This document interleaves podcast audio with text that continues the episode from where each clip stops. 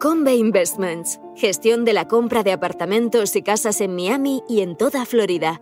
En Convey nos encargamos de todos los trámites para que usted no tenga que preocuparse de nada. Es una inversión sólida, con seguridad jurídica y que ofrece un elevado rendimiento.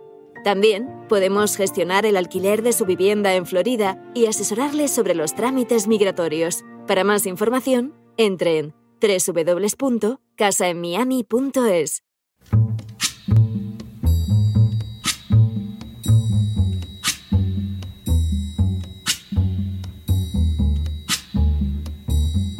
La voz con César Vidal, desde el exilio. When the night has come and the land is dark and the moon is the only light we'll see. No, I won't be afraid. Oh, I won't be afraid just as long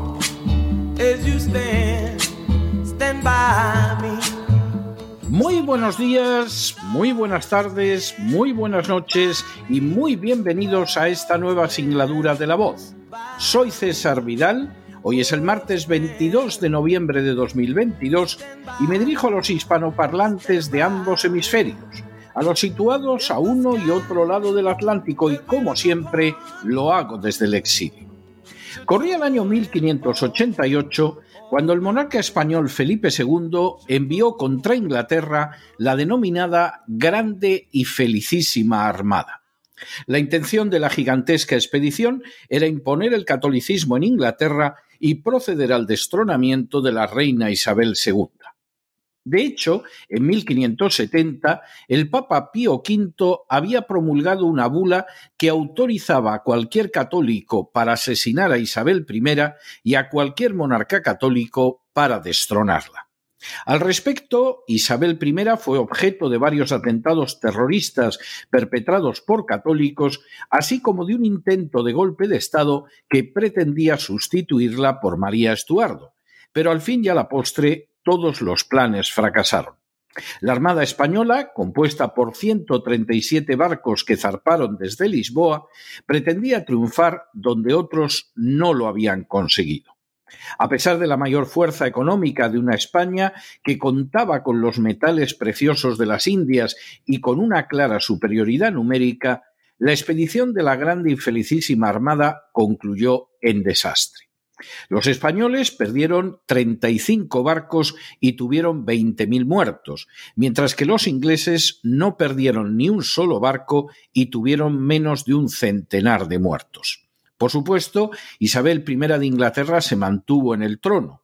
El catolicismo no se pudo imponer en Inglaterra como religión e incluso en la paz de Londres de 1604, España renunció formalmente a imponer el catolicismo como la religión de Inglaterra. Aunque Felipe II insistió en atribuir el sonoro desastre a las malas condiciones climáticas, condiciones a las que dicho sea de paso también se vieron sometidos los ingleses, en realidad la derrota española derivó de aspectos meramente técnicos. Desde la gran victoria obtenida sobre los turcos en Lepanto en 1571, es decir, 17 años antes, España no había innovado absolutamente nada en el arte del combate naval daba la sensación de que estaba convencida de que las batallas se seguirían librando como si el escenario fuera siempre el Mediterráneo y sin variar las formas de combate. Inglaterra, por el contrario, se había percatado de que el mundo cambiaba a pesar de la todavía innegable hegemonía española. Finalmente había iniciado la reforma en su suelo, había creado el método científico y no había dejado de innovar con la mirada puesta en la realidad. Cuando se produjo el gran enfrentamiento entre ambas naciones, fue finalmente Inglaterra la que se impuso, salvando su libertad religiosa y su independencia nacional, frente a una España que, sin saberlo, ya había dado inicio hacia una irreversible decadencia. En las últimas horas hemos tenido nuevas noticias sobre la rivalidad existente entre el G20 y los BRICS. Sin ánimo de ser exhaustivos, los hechos son los siguientes. Primero, La semana pasada tuvo lugar la cumbre del G20 en Bali, Indonesia. Segundo, aunque la cumbre quedó opacada por otros acontecimientos nacionales e internacionales, su relevancia no puede ser ocultada. Tercero, de manera bien reveladora, el punto cumbre de esta cumbre del G20 fue la reunión entre el presidente americano Joe Biden y el presidente chino Xi Jinping. Cuarto, la citada reunión se celebró a solicitud de los Estados Unidos y no tuvo lugar en el Apurva Kempinski, donde se celebraba la cumbre del G20, sino en la residencia de la delegación china. Quinto, Xi Jinping dejó de manifiesto a Biden lo que esperaba de Estados Unidos. En primer lugar, que la independencia de Taiwán es inaceptable y en segundo lugar, que la OTAN, la Unión Europea y los Estados Unidos tienen que entrar en lo que calificó como diálogo comprensivo con Rusia. Sexto, de manera también muy reveladora, Biden señaló que Estados Unidos no busca una nueva guerra fría, que Estados Unidos no apoya la independencia de Taiwán que Estados Unidos no apoya la idea de dos Chinas o una China y un Taiwán y que Estados Unidos no quiere practicar la doctrina de la contención con China. Séptimo. Las afirmaciones de Biden constituyen sin duda una llamativa novedad, porque ha estado respaldando de manera agresiva a Taiwán en el tiempo que lleva en la Casa Blanca, incluso con gestos desafiantes como el envío de Nancy Pelosi a Taiwán. Octavo. No menos llamativo que el encuentro y las afirmaciones en torno a la reunión entre Biden y Xi Jinping ha sido la declaración final del G20, donde se describe a sí mismo como el primer foro para cooperación económica global encargado de ocuparse de los mayores cambios económicos del mundo. Noveno. De manera bien significativa, las naciones del G7, el núcleo más importante dentro del G20, se esforzaron por incluir la palabra guerra el doble de veces que la palabra alimentos en la declaración final y en apuntar a la guerra de Ucrania como la culpable de todo. Guerra, por supuesto, que no fue analizada ni incluida en el contexto de expansión de la OTAN en contra de las promesas formuladas a Gorbachev y Yeltsin. Décimo. De manera bien significativa, tanto la India como Indonesia, la nación anfitriona, hicieron todo lo posible para que la declaración final resultara aceptable no solo para China, sino también para Rusia. Un décimo. Los cambios de India y de Indonesia todavía parecieron pocos a China, que añadió algunos más. Duodécimo. Con todo, la declaración final expresa su profundo pesar por la agresión de la Federación Rusa contra Ucrania y exige la completa e incondicional retirada de las Fuerzas Armadas del territorio de Ucrania. Décimo tercero. No menos significativo es que se indique que el uso o amenaza de uso de armas nucleares es inadmisible la resolución pacífica de conflictos, los esfuerzos para solucionar crisis, así como la diplomacia y el diálogo son vitales. La era de hoy no debe ser la de la guerra. Décimo cuarto. La afirmación no deja de ser llamativa en la medida en la que solo Estados Unidos desde el mes de marzo ha enviado a Ucrania 91.300 millones de dólares en armamento, si se incluyen los 37.700 millones solicitados este mes, lo que significa un 33% más de todo el presupuesto militar de Rusia para todo el año 2022. Décimo quinto. De forma también muy llamativa, la propia cumbre de Bali se vio suspendida cuando llegaron las noticias de que un misil había impactado en territorio de Polonia. Décimo sexto. Aunque Zelensky se apresuró a decir que el misil era ruso y que la OTAN debería entrar abiertamente en el conflicto en contra de Rusia, y a pesar de que Polonia y las repúblicas del Báltico se apresuraron a apoyar a Ucrania, lo cierto es que al cabo de unas horas se supo que se trataba de un misil ucraniano disparado desde territorio ucraniano y por ucranianos, en lo que posiblemente fue una operación de falsa bandera fallida y provocada por Para arrastrar a la OTAN a una guerra mundial. Décimo séptimo. A todo lo anterior se sumó la intervención de Klaus Schwab, capo del foro de Davos, para intentar vender su tesis del gran reseteo que reconstruiría este mundo, eso sí, sobre la base de pandemias, hambrunas, guerras y cambio climático. Décimo octavo. La visión impuesta en el G20 por las naciones de la OTAN y del Japón choca, sin embargo, con la oposición de la inmensa mayoría del planeta. Décimo noveno. Así quedó de manifiesto en Phnom Penh, donde hace unos días Camboya albergó la cumbre de Extremo Oriente y donde en uno de sus lapsus ya proverbiales Biden saludó al presidente de Camboya como al presidente de Colombia. Vigésimo. Los diez miembros de la ASEAN dejaron de manifiesto que no iban a seguir al G20 en la demonización de Rusia y de China. Vigésimo primero. También mostraron que no se sienten entusiasmados con el tramo económico Indo-Pacífico que pretende a instancias de Estados Unidos detener el avance de China en el Asia suroriental. Vigésimo segundo. Para colmo, Biden ha decidido no aparecer en la cumbre de la PEC, la Cooperación Económica Asia-Pacífico, que se celebra en Bangkok esta semana.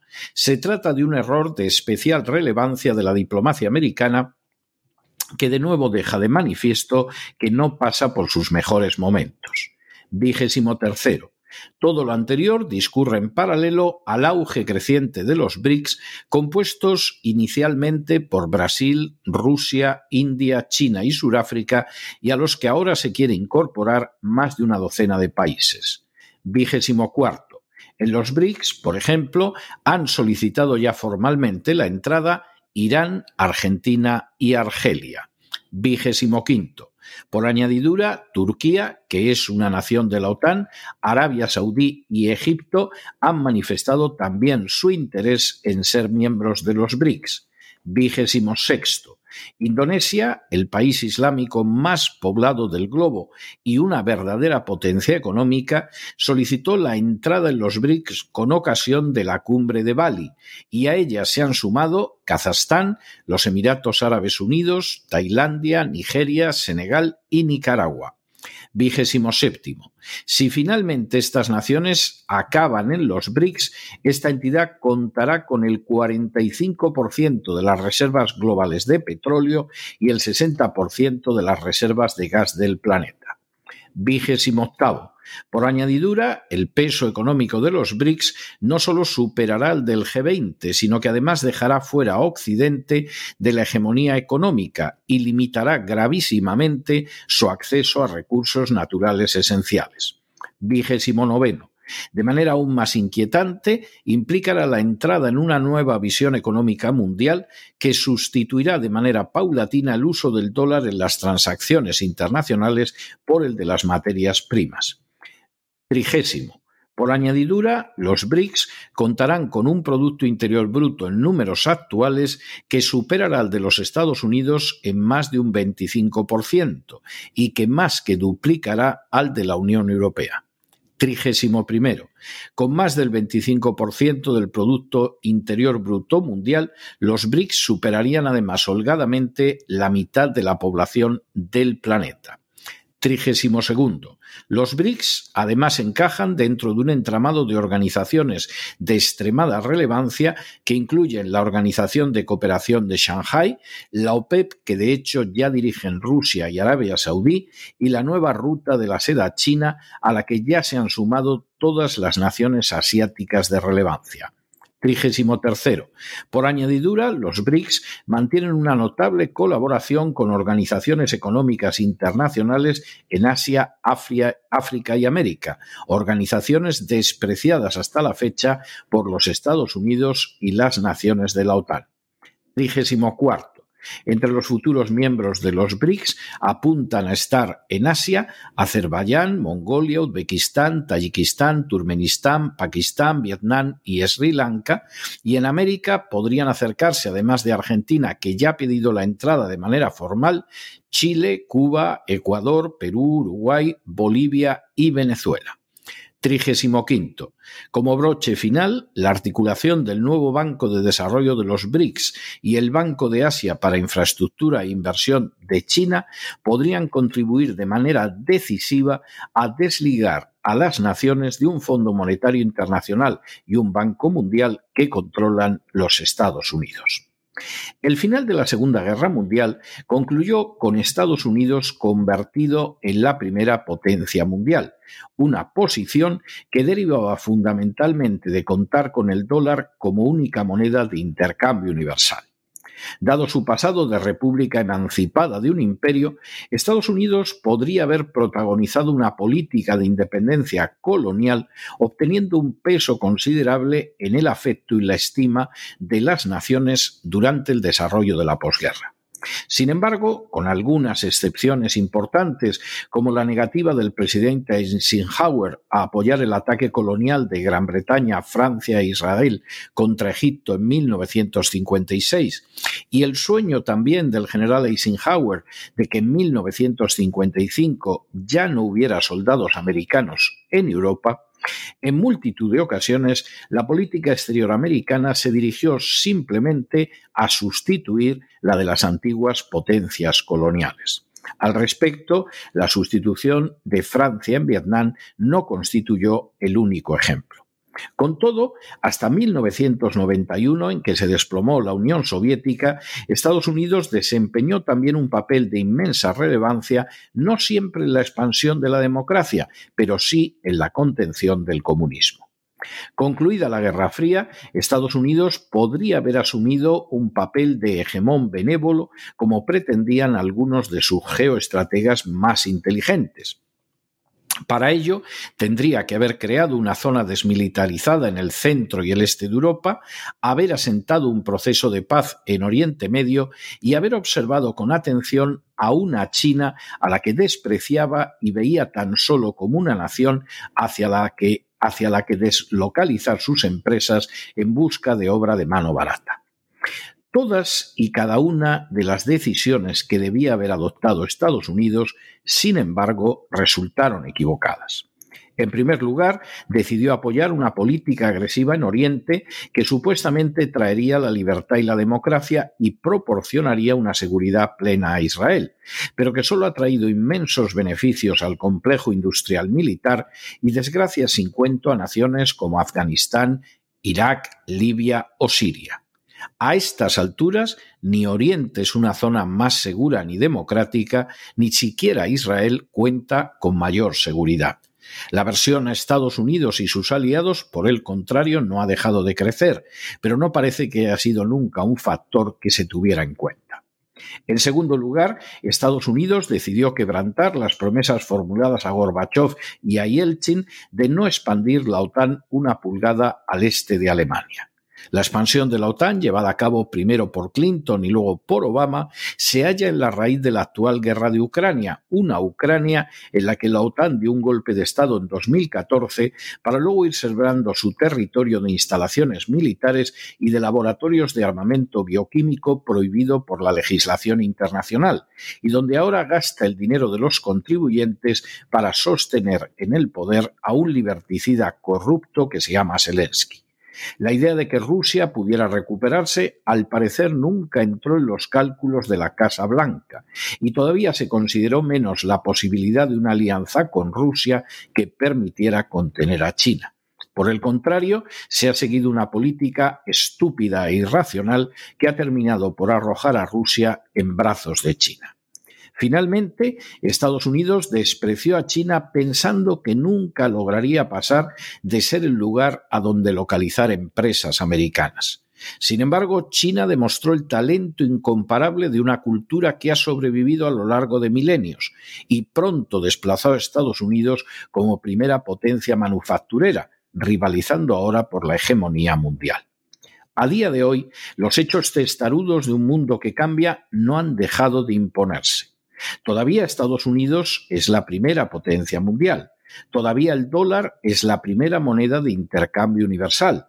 Todavía sus aliados, al menos los más relevantes, mantienen una cierta importancia en el plano internacional. Sin embargo, el mundo no ha dejado de cambiar. Los intentos de aislar a Rusia han fracasado entre el 97% de la población mundial. Los intentos de detener el avance de China han fracasado hasta tal punto que su relevancia económica solo ha aumentado en los últimos años. Los intentos de someter al mundo a una hegemonía global no han dejado de resquebrajarse a pesar de los terribles y criminales chantajes articulados por la agenda globalista y muy pronto el G7 e incluso el G20, en quien tanto confía la agenda globalista para imponerse, se verán más que superado por los BRICS a la vez que pierden fuerza creciente entidades como el Fondo Monetario Internacional y el Banco Mundial. No puede evitarse la sensación de que Estados Unidos está sufriendo el síndrome de muchos imperios, como la España de finales del siglo XVI, que creen que la realidad es aquella que les agrada creer y que por lo tanto no puede cambiar, cuando la realidad es que este mundo está cambiando a pasos agigantados. Aunque existe una gran diferencia, la pequeña Inglaterra, a pesar de humillar a la grande y felicísima Armada, era una potencia pequeña y de escasos recursos. Los BRICS, por el contrario, superan en potencia a los Estados Unidos y a sus actuales aliados. Y resulta obligado preguntarse si aún queda tiempo para cambiar. Pero no se dejen llevar por el desánimo o la frustración, y es que a pesar de que los poderosos muchas veces parecen gigantes, es solo porque se les contempla de rodillas y ya va siendo hora de ponerse en pie. Mientras tanto, en el tiempo que han necesitado ustedes para escuchar este editorial, la deuda pública española ha aumentado en cerca de 7 millones de euros y ni un céntimo se ha empleado en variar la situación geoestratégica de España. Muy buenos días, muy buenas tardes, muy buenas noches. Les ha hablado César Vidal desde el exilio. Que Dios los bendiga.